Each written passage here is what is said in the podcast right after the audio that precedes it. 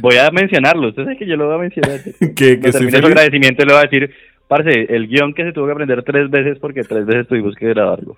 No, no, no. Eh, el micrófono roto sale espontáneo. 100% orgánico. Orgánico y Por eso tuvimos que hacer un corte ahí como están. Negro, estoy feliz. no le creo, no le, pregúntame por qué. ¿Por qué? Negro, no, lo que sucede. Ok, espontaneidad. Las... Ahora, lo que sucede es esto, punto. Punto. Coma. no, negro, estoy muy feliz. Eh, este fin de semana, negro, viví una experiencia bastante, bastante interesante a nivel personal. Y en el podcast pasado yo estaba algo pensativo como el porqué del programa, el porqué de este podcast. Y, eso me bajoneó mucho como no sabía la razón de ser de este, de este proyecto y estaba muy pensativo, estaba muy pensativo en el podcast pasado, pero, o sea, encontré este fin de semana en que la razón de este podcast es poder llevar algo de entretenimiento, de que la gente se distraiga de los problemas, que se distraiga de las cosas feas que de pronto están pasando en la vida de cada uno de ellos y que nos puedan acompañar, acompañarlos en su vida cotidiana y hacerle un rato más ameno. Entonces eso me hizo muy feliz encontrarle un porqué además de hablar y mamar gallo aquí los dos, de, hacer feliz a la gente. Oh, todo sin ánimo de lucro. Ese es un proyecto sin ánimo de lucro. Si nos quieren donar, lo pueden hacerlo. Entonces, estoy feliz por eso, negro. ¿Usted no está feliz? No, tan bonito, sí, claro, yo estoy muy feliz. Y con la diabetes que acabo de decir, sí, claro, no mentiras, totalmente agradecido, tiene toda la razón, la verdad es que, eh, pues este es un proyecto que nació al principio como de hablar paja y qué tales. Pero Sobre todo usted. sí, pues yo soy el rey de, de no, el rey de la paja iba a decir. También. Pues, ay, no. Fue madre. Volvamos a grabar, no. No, no, déjelo, déjelo, déjelo, déjelo. déjelo que me gusta que me conozcan así. Ah, sigue, con la idea, sigue con la idea. puede que no sea el rey de la paja. Todavía no. no, no, yo ya tengo novia. Ah. Eh, usted no. Ahora, ¿quién es de la paja? Ahora sí lo vamos a eh, cortar. no, la, la verdad, la verdad es que sí, esto pudo haber nacido a la mierda.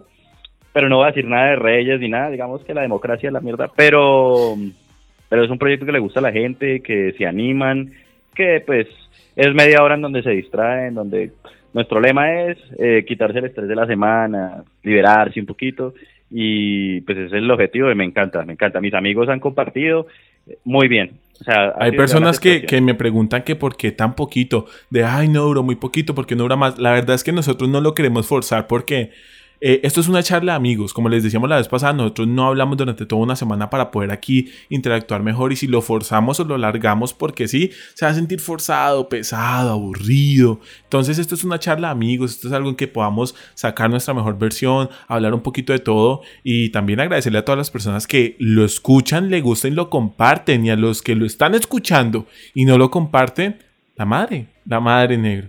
Uribe presidente. Gracias. Gracias por. No, uy, no, no. ¿Sabe qué? Se va el podcast. gracias por eh, compartirlo. A todas las personas que lo están compartiendo. Gracias. Un saludito a todos mis amiguitos. Ay, a mis amiguis, a la Lucero, a la novia de este man. A, mi novia que la amo. Adriana, ¿Adriana? A, Lucero que me cae súper bien. ya no vamos, ya, no, vamos a pitear nada más. Ya no mencionemos a nadie más, no mencionemos a nadie más, solo, solo que no, súper chévere, que les guste el proyecto que hayan hecho críticas, porque algunos hicieron críticas constructivas. No, excelente, me parece bacano. Y esto es, un, esto es un proyecto de nosotros para ustedes, lo que ustedes quieran apoyar, lo que ustedes quieran aportar. Aquí lo vamos a hacer porque la idea es que ustedes lo disfruten y ustedes lo gocen. Y aquí vamos a estar. Si ustedes tienen como, ay, no, me gustaría que implementáramos eso, yo, ah, bueno, chimba. Y seguimos.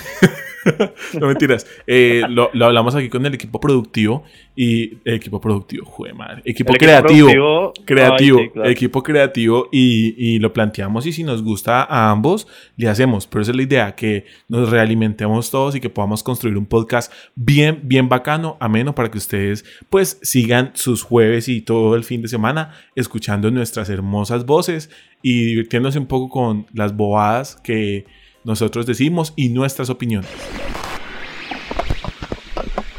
Es momento de romper la rutina y lo aburrido del día Con ustedes, el micrófono roto. El micrófono roto. Por Juan David Velázquez y Santiago Salazar. El micrófono roto.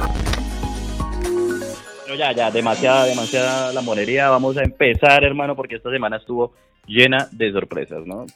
Esta Eventos semana buenos, estuvo... Malos, estuvo picante. Bueno, bueno que hubo. Hermano, pues para mí, nivel personal, súper personal, cogieron a Uribe, ¿no? No, súper personal. re- subjetivo. Yo pensé, no, la verdad, la verdad es que para mí no es un sinónimo de alegría el hecho de que una persona esté privada de la libertad, sino que Uribe. esté- no. Oh, Uribe no es El- persona. Uy, ojo aquí, ojo aquí. No, no, Claro no, que no. cancelado. No, no, no, sí, no, ¿cuál cancelado? Pff, eh, Uribe no es persona, es como Satan, no mentiras.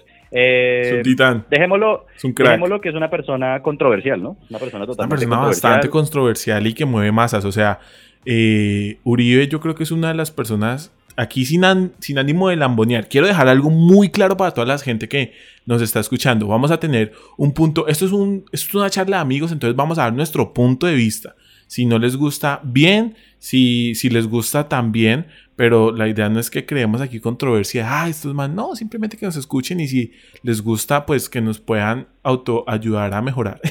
Autoayudar. Claro. Ay, papi, estoy más, más trabado. Está bien. No, tranquilo, no. Yo le dije que no se metiera ese, ese cachito de marihuana, pero bueno, hablemos, de- de- denos, denos, sí, eh, aquí entre todos, para que todo el mundo sepa, doña Mariluz, eh, Santiago Mete. No, no, no, no, no, Entonces, Menos no, mal lo que voy a cortar. mi cuarto es todo ventilado. Ah, no, no, no, no, no, nada de drogas, No, no, muchachos. pero, pero ahora me generó intriga, viejito. Cuénteme cómo es su punto de vista referente Uy, a nuestro negro. personaje del ubérrimo. No, así como relajados. Aquí El lo que, tiene- lo, lo- lo que usted lo que usted dice es muy cierto. Esto es simplemente una opinión personal. Todo el mundo tiene derecho a opinar lo que quiera.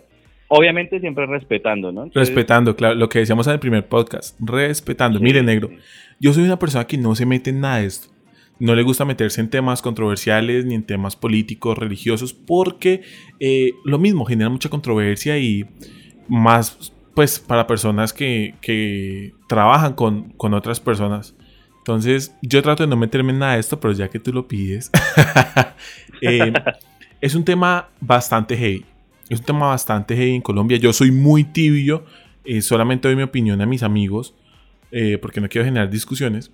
Pero a mi parecer es, es un tema que ya se venía como atrasando por todas las investigaciones que tiene este personaje. ¿sí?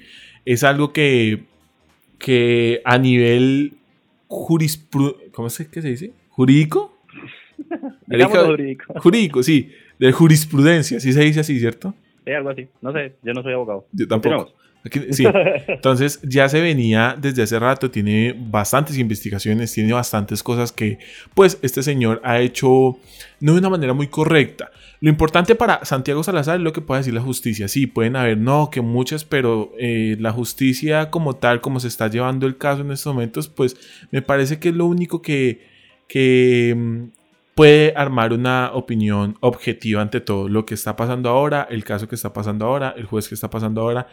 Eso para mí es lo que en estos momentos cuenta como objetividad. ¿sí? A mí lo que no me pareció para nada es el tema de las marchas, negro. Es que ahí, ahí viene el punto, tiene toda la razón. Yo soy una persona que realmente no, ¿No le me gusta Uribe? Porque con- no, no, o sea, no sé si lo notaron, ¿Qué? pero, pero no, no es porque sea Uribe, es porque es un personaje que ha estado implicado en temas bastante turbios. Sí, yo creo O sea, que fuera o no fuera Uribe la persona que, que tuviera Claro. eso, yo eh, pues no creo que, que estaría. Es que ese es el problema, que eh, este personaje ha hecho cosas pues muy buenas, como también ha hecho cosas no tan buenas. Y es ahí donde se genera la lucha de, no, pero es que él logró esto, no, pero las pruebas son estas. Y es la lucha de Uribe es un buen ciudadano, Uribe es un Es mal que- ciudadano. Ese es el caso. Uribe, mal que bien, sigue siendo un colombiano que está sujeto a las leyes y todas las situaciones. Creo que está muy mal enfocado el, el- la manera como están llevando las cosas porque lo están llevando hacia un ataque ideológico, ¿no? O sea, la gente está diciendo como que no, lo quieren entrar a la cárcel porque es que el man hace lo que debía hacer, un montón de cosas que nada que ver. Aquí las cosas son muy claras. eh, lo están judicializando por un delito. De Sencillo. pruebas falsas. Sí, sí, el, el man lo que hizo fue, eh, no sé cómo decirlo, Profanar testigos, no, profanar es que les hizo algo como... hasta ya no, no, hay pruebas de eso, no hay pruebas de que profanó a nadie. Queremos aclarar. uy, uy, uy. Claro, mentiras. Ah, no sabemos. No, sabemos.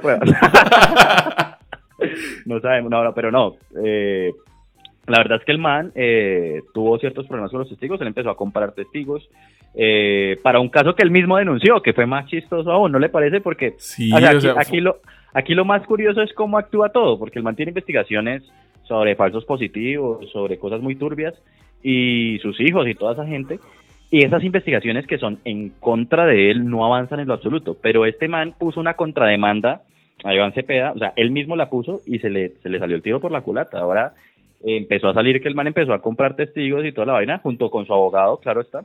El Abu Hamster. El Abu Hamster. Y realmente, eh, no sé, para serle sincero, me da un fresquito. Porque es un man que ha manipulado muchas cosas y por primera vez su propia, sus propias acciones lo llevaron a la justicia, que es lo más claro, ¿no? ¿Usted se vio en algún momento Juego de Tronos, negro? No, mire que no ha tenido el, placer, Claro que el final dice que es un asco, pero... Sí, bueno, en la primera temporada eh, hay un personaje que se llama Littlefinger o Meñique, que bueno, es un... El que no se ha visto Juego de Tronos es un tema medieval, fantástico, donde eh, los personajes toman un partido y este Littlefinger... Ah, no, no es Littlefinger. Bueno, no me acuerdo. Sí, creo que es él. Eh, llega y dice, bueno, ¿y tú a favor de quién estás? Y él dice, a favor del reino. O sea, a favor de Colombia, de lo que beneficia a Colombia. Y yo estoy a favor del reino negro. Lo que beneficia a Colombia sea, sea, o sea, yo creería que lo mejor para Colombia. Esa es mi opinión, lo que venga bien para Colombia, lo que no explote páramos, lo que no mate gente, lo que nos haga una buena economía, lo que nos haga una potencia mundial, eso yo creo que es lo mejor para el reino. Lastimosamente es lucha de poderes y querer abarcar absolutamente todo en el poder. Es lo que tiene el poder. Exacto. Tiene toda la razón. No, la verdad es que ese es el punto.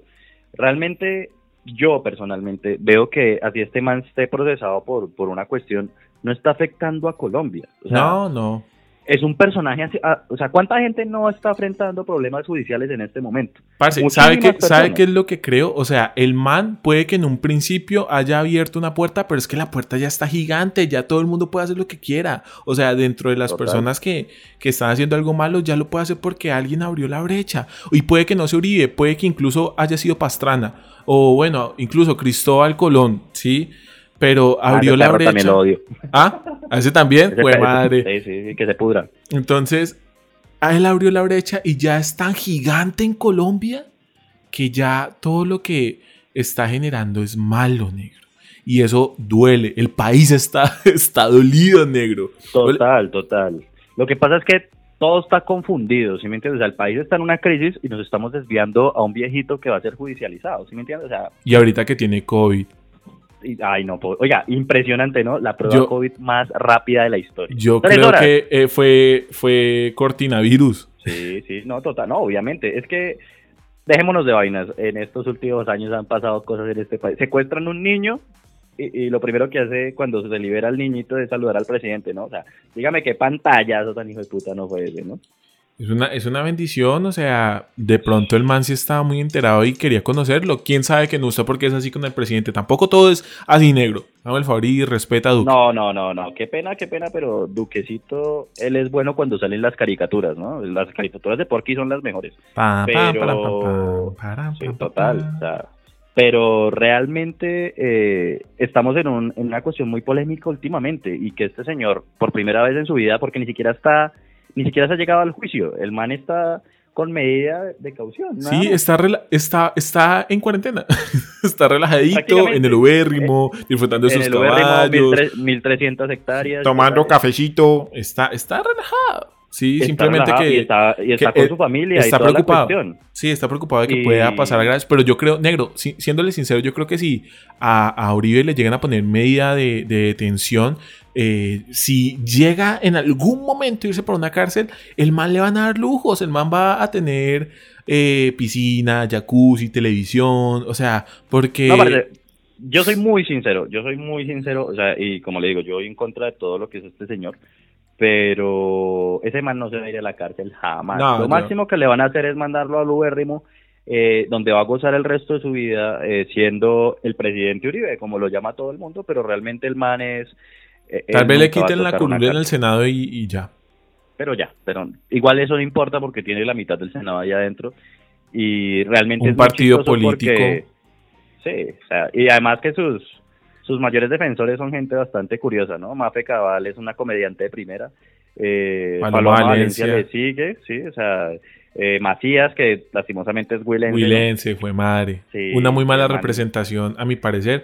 Re- eh, no lo conozco en persona, pero lo que es en temas de, de gracia y chistes hacia la política es bastante penoso como nos está dejando eh, al Huila en ese lugar. Totalmente. Pero bueno, dejémonos de vainas. O sea, el caso es que sea lo que sea, sea quien fuese este personaje, esto es un evento histórico en nuestro país. ¿No le parece? Es, es la primera vez que un expresidente está, pues, cautivo, digamos así, porque es, es, una, es una cosa que yo no pensé vivir. Además del 2020, o sea, dígame si no, vamos a hablar de esto. ¿Qué aspectos históricos usted ha vivido que le hayan marcado? Porque esto a mí me marcó para siempre. Una pandemia. ¿Le parece poquito? ¿Una pandemia? Pero es que le voy a hablar. Es que, a ver, con la Es que usted, no usted sabe, tiene más tengo- años que yo, usted vivió el milenio. Claro, yo, claro. Yo tengo Ahí 19. viene. Pero realmente yo no viví el milenio porque yo no era consciente, imagínense, puta, dos mil años, no tenía ni idea. Pero a mí hubi- hubieron cositas, a mis padres los marcó la época de, De la del violencia. narcotráfico. Claro. A mi mamá fue el cuento del narcotráfico de, de Pablo Escobar, que también marcó la historia de Colombia y el mundo, ¿no? Total. mis abuelos y mi papá, que era mayorcito, ellos sufrieron la época del bipartidismo y toda esta cuestión. Y a mí me tocó vivir, bueno, veámoslo por el lado negativo y terminamos con lo positivo porque uno siempre tiene que terminar con una buena noticia, ¿no le parece? Así es. El lado negativo fue una cosa que marcó mi vida el 11 de septiembre del 2001. ¿Usted sí se acuerda de ese momento? Hermano, yo estaba en quinto, de- en quinto, eso fue en el 2001, yo estaba en primero. ¿Y usted se Y yo acuerda? estaba total, ¿sabe por qué? Porque primero que todo, todos estábamos asustados, todos en el colegio. Yo estudiaba en un colegio ahí cerca del barrio que se llama el Simón Bolívar. Creo que muy poca gente lo conoce, pero saludos a los que estudian ahí. Saludos a mis compañeros, 2000, promoción 2001.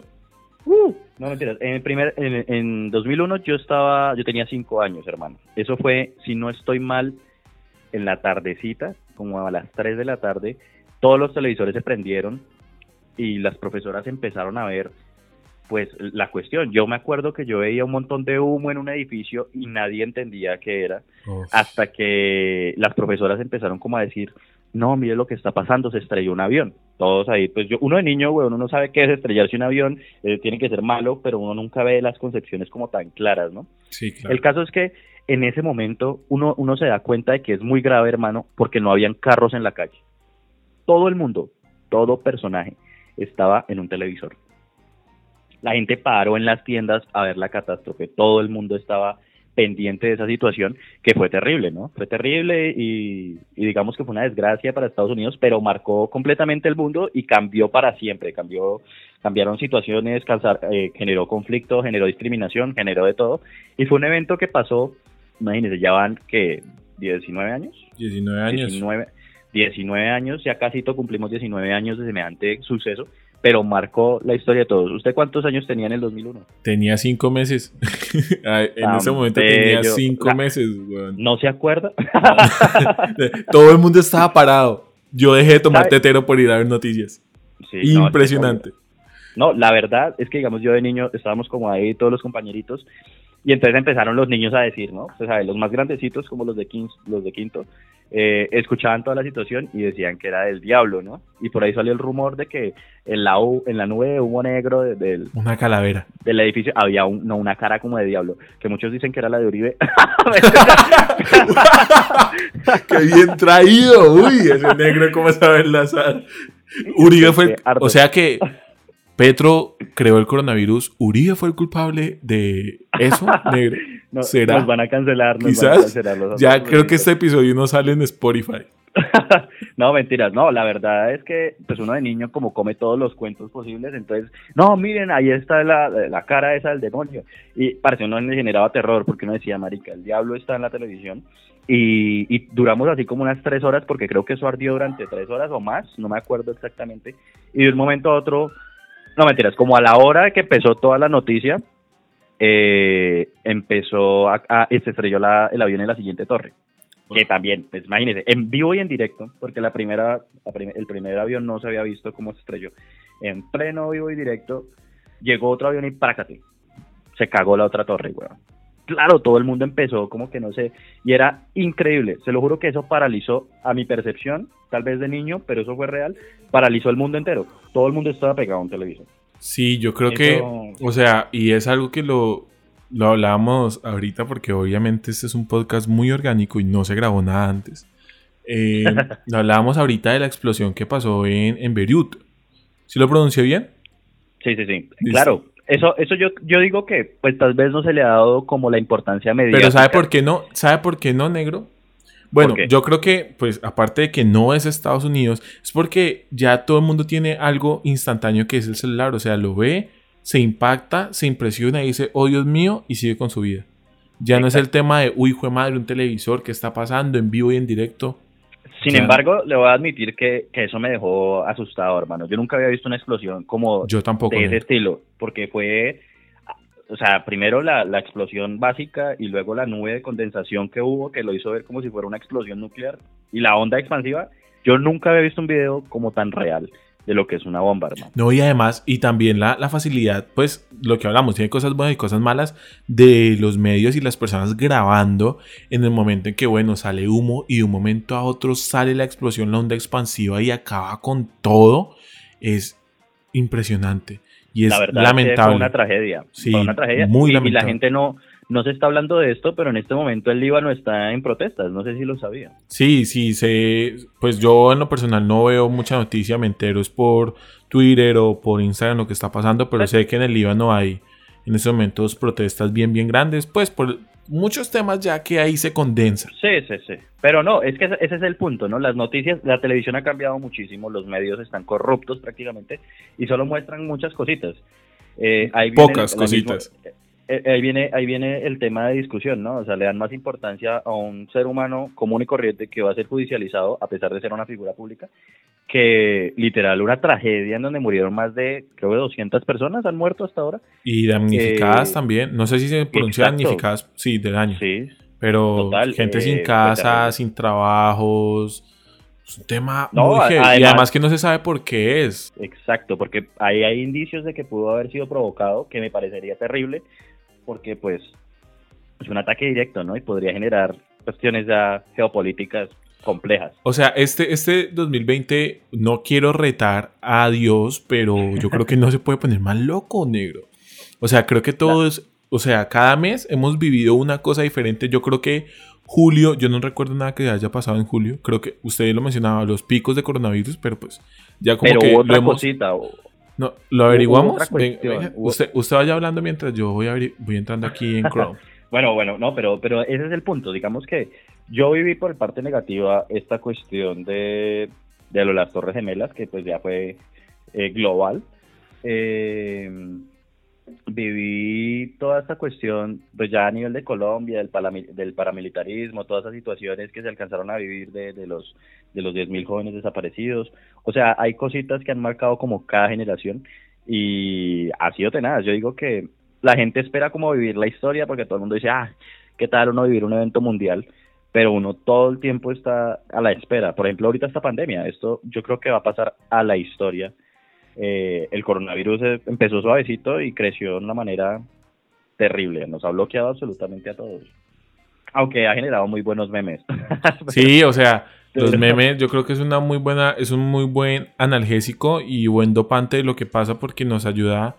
O sea, es un, también es un parte negativo. Yo estoy muy tibio hoy. Es un parte positivo y negativo porque los memes como que nos hacen Venga, normalizar la tragedia. Usted es fajardista, ¿cierto? No sé. no sé, tal vez sí, tal vez no. eso sabe. Tan tibio que no sabe si es fajardista. Pero yo creo que los memes son buenos como para reírnos de lo que está pasando, pero también es como que nos ayuda a quitarle peso a la pandemia. A la pandemia no, Total. a las tragedias. A la pandemia también. Sí, lo que, Pues- lo que pasó en julio fue que descubrieron, no, no lo encontré por Google, pero descubrieron el tema de los militares que abusaron a las indígenas, Eso, eso por el lado de Colombia. que también fue gravísimo. Es que hay muchas cosas que están pasando. La verdad es que el 2020 ha sido un poquito más trágico que los demás años porque en todos los años ha habido como escándalos, ¿no? Pero... Aquí se condensó, ahorita aquí, aquí Dios dijo, bueno, vamos a ponerle un poquito de sal, de pimienta y vamos a hacer un año bien bueno, mi negro. Yo me imagino que Dios habla así. estamos- total- no, sí, sí, sí. Usted- ¿Dónde- usted se imagina muchas Dios. Dios es, Dios es chocuano, Dios es chocuano, papi. Hágame caso. No, ¿y, y qué? Y, y no, es que de verdad, ahora que viene otro evento mundial, que fue la- el descubrimiento de la vacuna esta de Rusia, que ya De Rusia, el Sputnik, por el gracias Sputnik, al primer satélite que vive Sí. ahí. Dicho, que le ganó la batalla espacial rusa. a Estados Unidos. Pero Eh, todavía no en sé, parte, ¿no? a nosotros nos genera miedo, o por lo menos a mí me genera miedo colocarme algo que, pues no sé que todavía esté probado eh, por la OMS, simplemente que allá lo están utilizando. Yo creo que si funciona, pues me gustaría que, que fuéramos a robar a Venezuela esas vacunas. Que ahí hiciera No, algo, pues. que se las pidamos a Juan Guaidó. Ah, uy, sí, sí, sí, sí, que, que Viva Guaidó hizo excelente trabajo porque ha destacado. o sea, Está claro. Trabaja igual que Duque, Se la- buenos trabajadores. se la pedimos a Merlano. Esa, esa, esa. Nos la manden un esa. Y no, pero, pero esos eventos como que marcan, ¿no? Yo no, yo me acuerdo así como más, así a nivel global. Eh, ah, bueno, sí, la catástrofe nuclear de Japón también fue otra cuestión. Uy, yo de ese sí me acuerdo, estaba ya un poquito más grande, no recuerdo en qué año fue, pero sí recuerdo el tema de, sobre todo que, que mostraban las imágenes del mar. sí, sí. o sea, e- estuvo fuerte. O lo de los mineros estos de Chile también Ah, fue un claro. mundial. Sí que hicieron en vivo y todo cuando los rescataban. Uy, yo me imagino, o sea, negro, no es por burlarme, pero me imagino al último minero ahí esperando. Re parchado, ¿no? Sí, Espera, esperando. este, No, no, no, re, porquería. paila, re- re pesado, re pesado. porque muy, no, pesa- claro, imagínese. muy pesado como quedarse encerrado. No, imagínese solo ahí como un pendejo esperando. No, además que, además que Yo le tengo miedo a la oscuridad, cada minero era, usted le tiene miedo a todo. a quedarme Pero solo. no, es que igual usted estaba, ese man estaba muy abajo y además quedarse solo y cada, cada vez que subía un minero eran como una hora dentro de ese ascensor, algo así. Sí, Porque y lo peor que es que en esa hora podía pasar algo, cerrarse algo. Exacto. No me imagino al último la ansiedad tan berraca que le debió haber generado. Pero bueno, La es que estamos hablando de muchas noticias malas, negro. Y yo Bueno, al principio decir- diciendo, no, esto es una maravilla, y aquí hablando de todo lo malo. No, no, vamos a, a decirle qué fue lo que pasó. Que para mí, yo creo que usted la vive, pero usted no la vivió como yo. Yo viví la revolución tecnológica, papi. Ah, no, claro, usted, usted pasó de un celular a otro. Yo ya crecí, yo crecí ya cuando existía el ¿Usted creció con BlackBerry. Yo, me- yo vine a tener, sí, yo vine a tener un smartphone. ¿Sabe a mí No. qué sí me impactó? No tanto como ustedes, pero yo tenía como unos 4, 3 años de edad. Y mi papá siempre ha sido un amante de la tecnología. Él tenía un computadorcito de esos que tenían caja atrás que uno le pegaba y sonido. Entonces, él me enseñó el Messenger. Yo tenía Ah. 3, 4 años y, y él me enseñó el Messenger.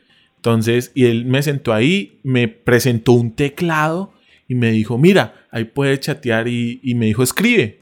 Y yo así como, "¡Ah! ¿qué es esta vaina tan berraca? Y yo escribía con personas que, pues, amigos de mi papá y me decía, escribe, escribe.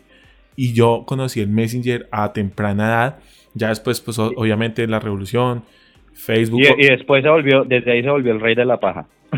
No, no, no, no, no, mire que ya, Descubrió, ya descubrió el porno. ya no, ya no, ya no, no, yo, uy, yo eso lo vine a descubrir ya grandecito, ya muy Oh. grandecito, pero no vamos a hablar de eso porque me da mucha pena. No, vamos a hablar de mi revolución industrial. Que, De su, de su revolución de sexualidad negro, ¿cuándo descubrió usted el porno?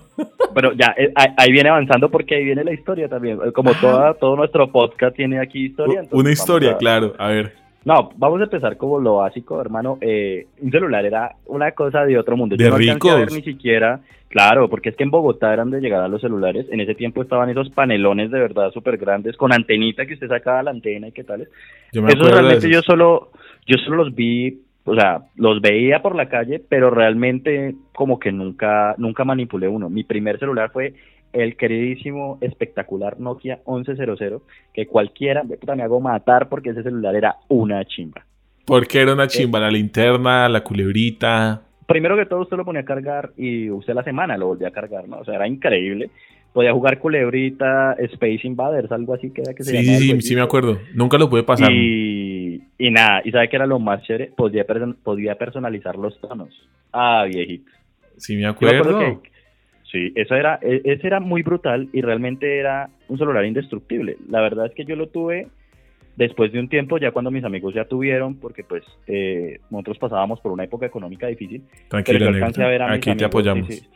Sí, gracias. Tranquilo, negro. Eso es Eh, culpa de Uribe también. Ese Púdrese. Eh, no, mentiras, no.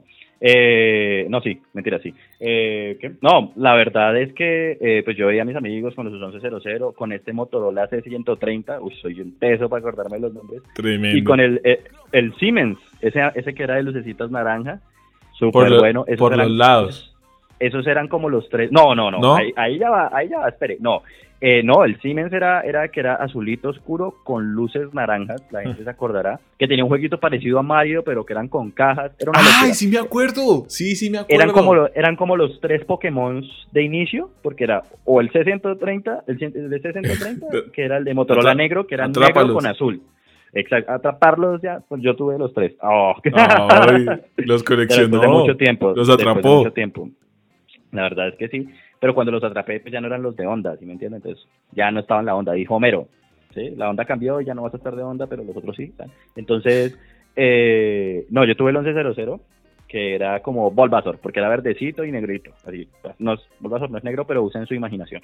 Eh, estaba Charmander, que era el, el Siemens, colorcito naranja con azul oscuro. Y ¿Dónde tiene azul oscuro eh, Charmander? El- ¿En la pata del pie o qué? Aquí viene la vaina, eso, usen su imaginación. Lo que pasa es que yo soy daltónico, no les No era naranja, era verde, oh. Algo así. No, pero lo, no, lo importante es que tiene que fijarse en las lucecitas naranjas. ¿Sí pilla? Ahí era Charmander.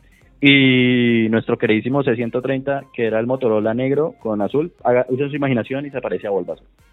Bien. Todo el mundo tenía ahí sus celularcitos súper indestructibles, caían en donde sea, se le podía quitar la pila, o sea, se medio se bloqueaba, le quitaba la pila y que echale, listo. Batería infinita, y ahí empezaron como todo el cuento de la tecnología. No todo el mundo podía tener un celular, yo lo vine a tener dos años, tres años después de que, de que llegaron los primeros. Yo fui parte de Hola Colombia, que era el, el- el precursor de Tigo. Así de viejo, ¿no? ¿Y todavía usted fiel a Tigo? Sí, fíjate, Tigo, bien. Tigo, no, mentiras, no nos están pagando nada. Chao, Ah, no, mentiras. Eh, no, eh, eso fue la primera y ahí viene la evolución. ¿sí? O sea, mi querido Nokia evolucionó. No me acuerdo. ¿Por qué eh, el- evolucionó? El, el, el qué? El, el nombre, pero era este queridísimo Nokia que tenía lucecitas. Ahí viene una, una de las historias, es que yo vi ese nuevo Nokia, por fin los celulares eran a color, ya no más con que un celular fuera, e- eso también, ¿no? O sea, digamos, usted antes le hacía feliz que un celular fuera a color, eso le daba innovación y cualquiera que tuviera color era la onda. Ahorita, marica, hay mil celulares, todos hacen lo mismo. Creo que todos son a una color. camarita. Pues sí, pero imagínese, usted en un mundo sin color, por fin llega. imagínese, la, imagínese la publicidad, marica, o sea, Sí, claro. miles de posibilidades. Ahora todo tiene de todo, solo no sé si no poner cámaras detrás de los celulares y ya. Pero en ese tiempo eh, llegaron los primeros celulares a color y llegó este Nokia que no me acuerdo y yo vi que, que era súper genial, súper a colorcito, pero pues yo dije, ah, Dios, no me va a hacer, no va a echar tierra, yo tengo mi, mi 1100 con linternita. Hasta que un amigo, un amigo me dijo como que, pero espera, Este también tiene linterna. eso, tiene linterna y no es todo lo que tiene. Y yo le dije, a ver, a ver, a ver, ¿qué? ¿Qué es lo que tiene? Y empieza a sonar la música de Misión Imposible con lucecitas. Hágame el berraco favor. ¿La puede Esa cantar o la puede cantar para las personas que no increíble. la conocen? Eh, es que no me acuerdo. No, porque es que era como parecía a Misión Imposible, era como tan, tan, taran, tan, tan, tan, tan, tan. sí, sí, sí. Sí, pero súper genial. Y las lucecitas, y era literal discoteca. Y yo vi eso y yo dije, marica, no, ya mi 1100 no vale nada. O sea, ese bicho tiene lucecitas. Tiene lucecitas. Dígame si no, el man ponía, inclusive las lucecitas iban al ritmo de la música. Y, alumbra, y alumbraban programación. diferentes colores. Alumbraban. Papi, era verde, rojo, azul y ya. Pero solo esos tres, como en comparaciones, era increíble. Y nació en mí eh, la necesidad de atraparlos a todos.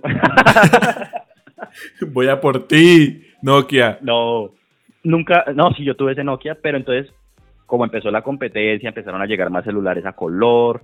Unos tenían Bones, que era súper famoso, que era la pelotica naranja esta que Bien, tenía bien, y que saltaba.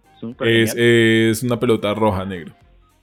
Sí, era, era buenísimo. Y, y así empezó como la revolución, cada vez usted se emocionaba más, usted decía como que, o sea, súper chévere, pedía celulares prestados porque usted decía como que, no, yo quiero jugar ese juego, yo le presto el mío para que juegue culebrita, maricaditas así, que realmente encantaban.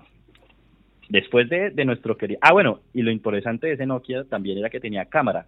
Una cámara que era como para tomarle fotos al monstruo del lagonés. Una papa, era una papa de...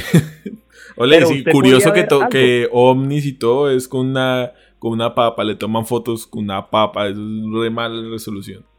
Papi, de pronto esa gente ama Nokia. los, los atrapó todos y todavía los tiene. Claro, la verdad es que yo tengo dos Nokias aquí. ¿Todavía? Eh, y funcionan. a lo bien. Viene la calidad, a lo bien. Uno es para una y el otro es para otra, ¿no? Ay, ese negro. No, no, porque no. Ya, ya lo triste es que las SIM cards cambiaron. pero, pero no. Ay, sí, antes eran gigantes. ¿Sabe por qué tengo uno? Uno lo tengo porque ahí está un jueguito de bloques que uno tiene que poner los bloques para hacer así. Y juego cada ratico, bueno. Es increíble. y el otro ah, pero entonces, espere, nos estamos adelantando. Resulta que después llegaron los celulares con cámara de un megapíxel Super paila, pero era genial. Era genial. es una revolución, una revolución en cada, eh, generación. Claro, eh, lo, que, lo interesante fue eso. Yo pude vivir ese, ese trasfondo porque cada vez que usted tenía uno bueno, salía uno mejor, parecido a lo que supuestamente pasaba con iPhone, aunque realmente yo creo que ya se estancaron realmente. Sí, es que también hay algo muy importante, yo creo que a nivel general, de todos los celulares y es que ya un celular tiene mucha cosa. Mejorarlo es un tema de imaginación y creatividad muy, muy berraca. O sea, métale más cosas a un celular. Tiene calculadora, tiene, tiene todo lo que usted quiera. Puede editar videos, puede grabar videos a 4K, a 120 cuadros por segundo. Puede hacer lo que una, bueno, una computadora de mediano, de mediano de mediana capacidad. Sí, de mediana capacidad, de mediana gama, puede hacer en un celular al alcance de su mano. Entonces, o sea, meterle más cosas es complicado, negro. Yo creo que todos llegamos a, un nivel de, frene hasta que uno ya no ve otra cosa y no ve otra cosa y se vayan así en competencia, que uno le copie, que otro genere. Y eso es lo bueno. Creo que uno tiene una cosita buena, el otro tiene una cosita buena y aquí no vamos a hablar de qué preferimos, porque usted me echa tierra. No, no, igual, igual lo mismo, o sea, es una brecha generacional. Yo viví como todo ese contexto, entonces tal vez... Usted vivió la, la, llegada de lo touch. Fuera botón o la touch. es que ahí viene toda la cuestión, ahí es donde yo quería llegar. O sea, digamos que para mí, no sé si la gente de mi generación está acostumbrado a, lo inesperado, ¿sí me entiende? Porque vivimos, toda nuestra juventud fue con cosas nuevas y nuevas y nuevas. No, yo creo pues, que...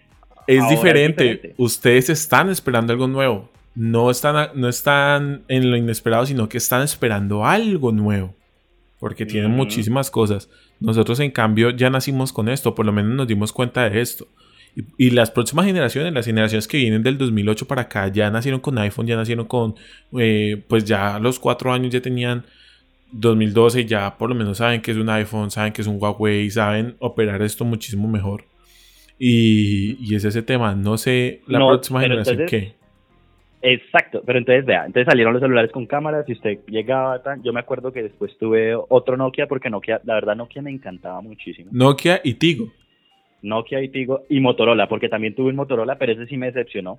El caso es que yo quería un celular a color que tuviera cámara. Eso es otra cuestión. Ninguno de esos tenía, ninguno de esos tenía memoria. Entonces, máximo se le cabían una o dos canciones, pero bueno, usted esas dos canciones las disfrutaba demasiado. No es como ahorita, saludos a Spotify que nos mantiene ahí en línea, pero en Spotify más de no sé cuántas millones de canciones, como 30, 40 millones de canciones. No, sé, no trabajo allá, solo subo los, antes, antes que, antes usted con dos canciones era feliz y lo que hacía era rotarlas, entonces usted llegaba y se pasaba por infrarrojo porque existía el famoso infrarrojo y salió el, mm, el, celular que yo creo que es el más querido por todos los de mi generación, o sea, todo el mundo lo anheló, porque venía en colores y además de eso tenía un diseño mortal que era el Motorola B3. ¿Cuál es ese? Escríbame lo que, a ver si me acuerdo. Se lo voy a describir, era un celular de tapita, ¿sí? Pero era, la tapita era súper delgada, era ultra fit, tenía unos, o sea, era, era cuadradito, pero era súper genial. Ah, ya me acuerdo. Y venía por colores venía que rosadito, que venía verde, que venía azul, que venía no sé qué. Esa, esa vaina. Ahí venía el jueguito de Vector.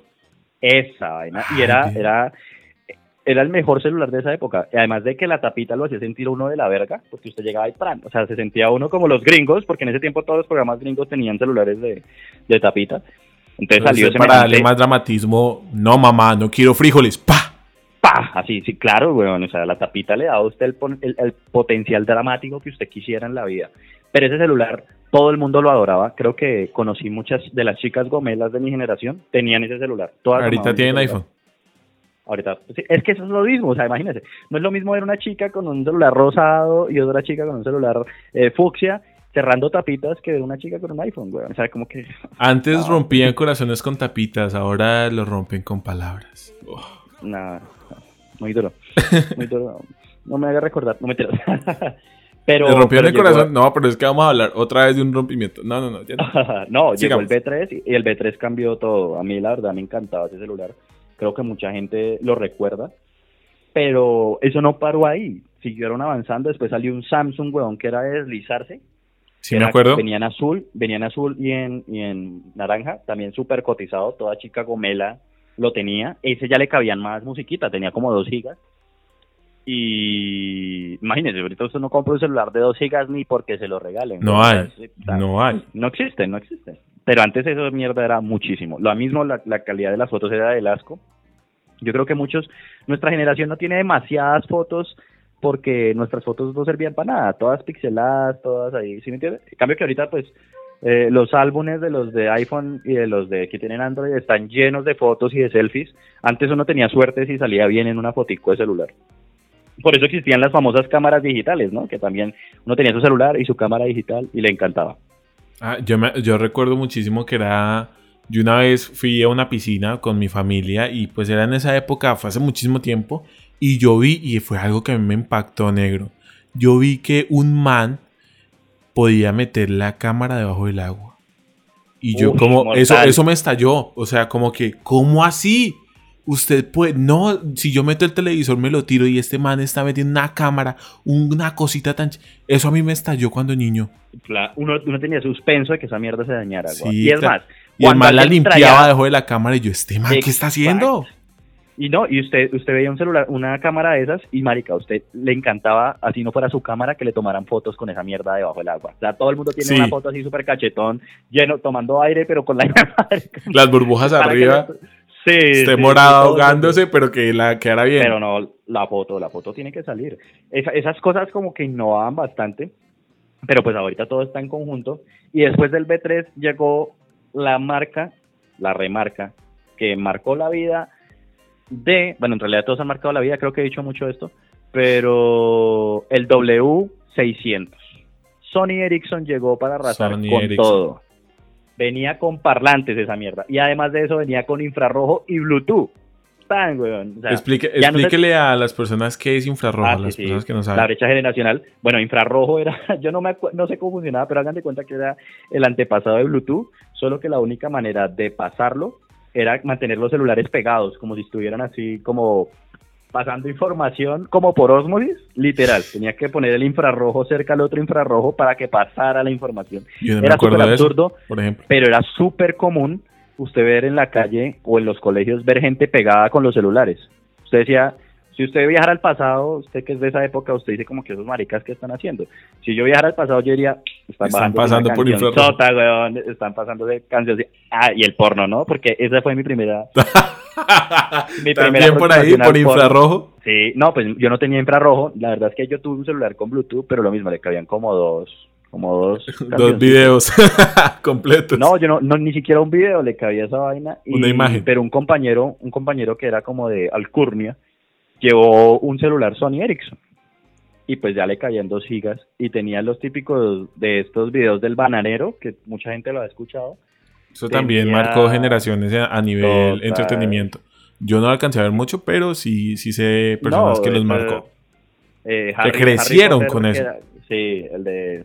El de qué putas, Harry, putas. sí, sí, sí, sí.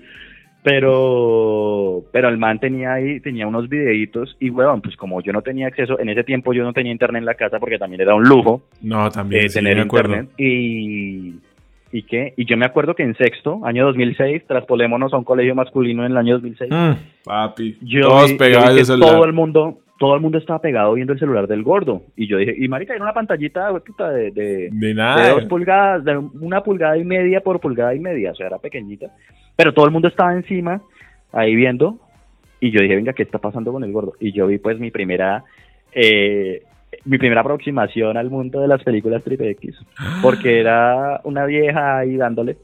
Y marica, me pareció muy chistoso, esto sí es anécdota 100% real, como dice nuestro querido Franco Escamilla, parece chiste, pero es anécdota. Eh, yo estaba viendo, weón, y el man, pues obviamente, vamos a decirlo así bien burdo, pero lo metía por un agujero y después lo metía por el otro.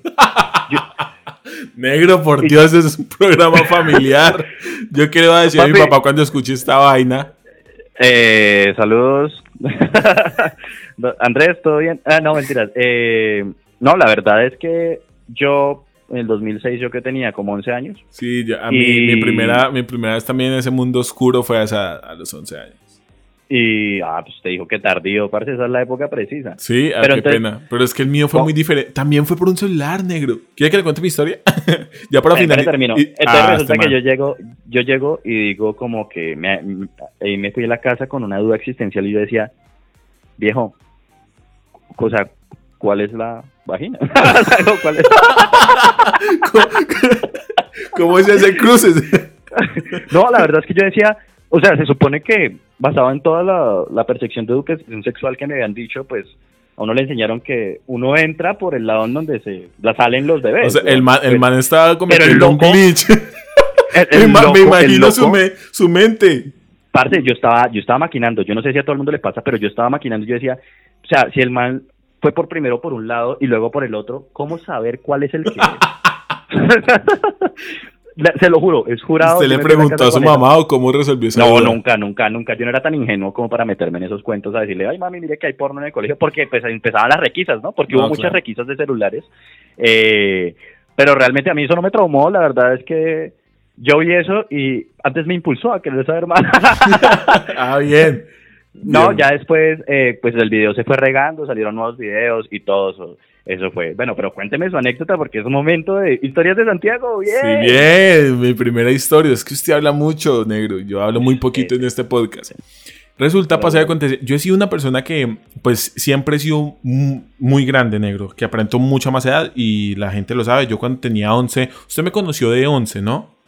Sí, sí. Yo de cuántos años aparentaba. Hermanito, lo que pasa es que usted la altura es muy engañosa. Usted se veía como un niño, pero yo le ponía por ahí unos 14 años. Así es. La gente cuando yo tenía 15 años me decían, usted tiene 20. Y yo, una, yo tengo una cara de bebé, negro. Una cara de bebé, pero son muy grandes. bebé estrellado con el piso. Pero, sí, pues, o sea, y siga. con ganas.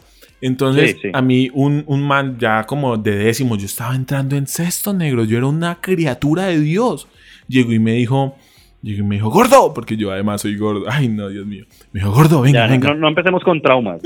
Perdón. Me dijo, gordo, venga, venga, venga. ¿Quiere algo rico? Y yo en mi inocencia, mi inocencia le dije, pues, pues sí, muestre. Y él sacó su celular y me Yo mostró. pensaba que le iba a sacar otra cosa. Muy rico, ¿cierto? Ese Creo que negro. uy, usando bien las muy- palabras. Muy mal. Entonces, él me dijo, ¿quiere ver? sí, es que cada vez suena peor, pero siga, siga.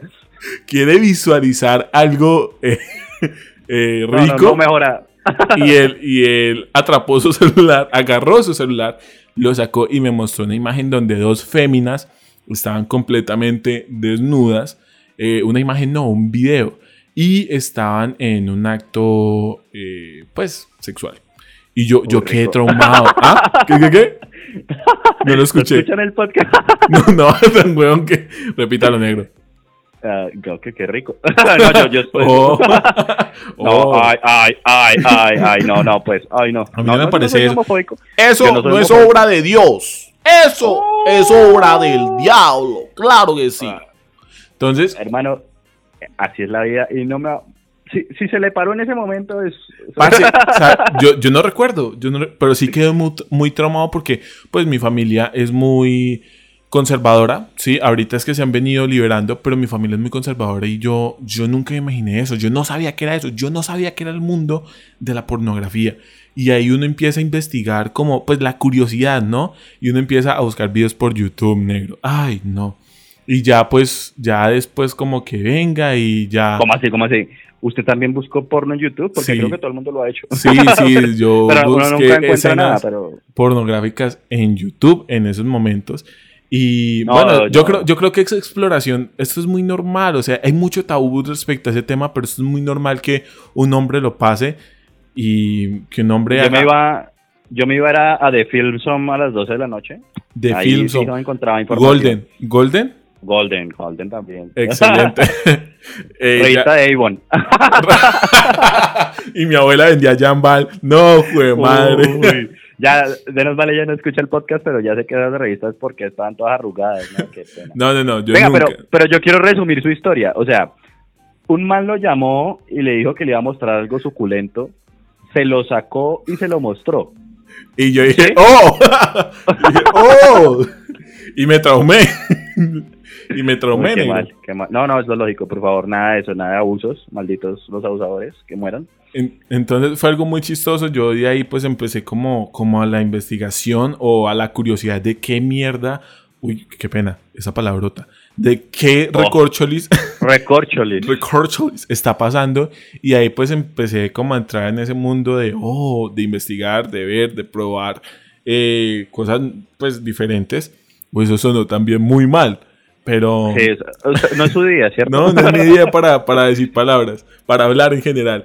Entonces, es que est- estoy tratando hoy de hablar más y pilla, por eso es que no hablo en los podcasts. ¿Qué pasa? ¿Qué pasa? No, pero, pero bien, bien, me gusta Bien, la historia. ahí el vamos. man se lo sacó y lo mostró. Y yo quedé traumado. Entonces, No, es- pero es, es lógico, ¿no? Es lógico, pero, pero sí, esto, yo creo que esta de la brecha generacional da para mucho más y si seguimos, pues vamos a, a- a agotar nuestro material. Entonces, entonces eh, ese será un tema para nuestro un próximo episodio de El micrófono roto. claro que sí, espero que la gente le haya, lo haya disfrutado y nada, hermano. Chimba sus historias, lo que hicimos, pero Faltan más, hay más, hay más. Ay, no, Uy, espero Muy- que no le hayan mostrado a muchos más. creo que no. Y este micrófono no da para más. Es momento de unas reparaciones. Nos vemos en una próxima emisión del micrófono roto. Síguenos en nuestras redes sociales, en Twitter, arroba Juan Pepal y en Instagram, arroba Soy Santiago Salazar. El micrófono roto. El micrófono roto.